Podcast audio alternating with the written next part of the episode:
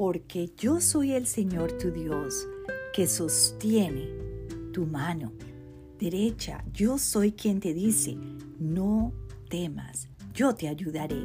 Isaías 41:13. Señor, qué gran bendición hoy poder leer y meditar en esta gran promesa para mí. Tú, creador del cielo, las montañas, el mar y todo lo que hay en este mundo y en el universo, me estás afirmando que me sostienes con tu mano poderosa en medio de mis temores y pruebas. Te amo, Señor. Te suplico yo sienta hoy esa protección divina como nunca.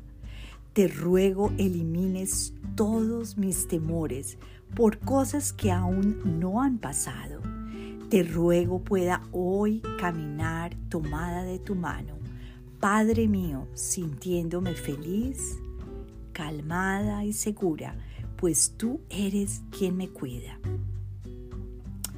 Yo soy el Señor tu Dios que te sostiene, dice este versículo tan precioso, con tu mano derecha.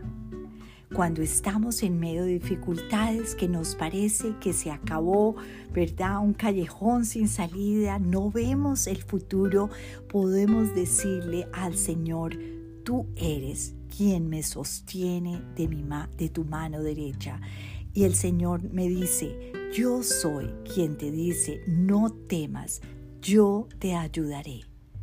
¿Qué problema tienes? ¿En qué situación estás que necesitas la mano derecha misma del Señor para animarte, para bendecirte, para abrirte, abrirte caminos donde no los hay? Bueno, sigamos confiando en el Señor con todo nuestro corazón. Dios te bendiga.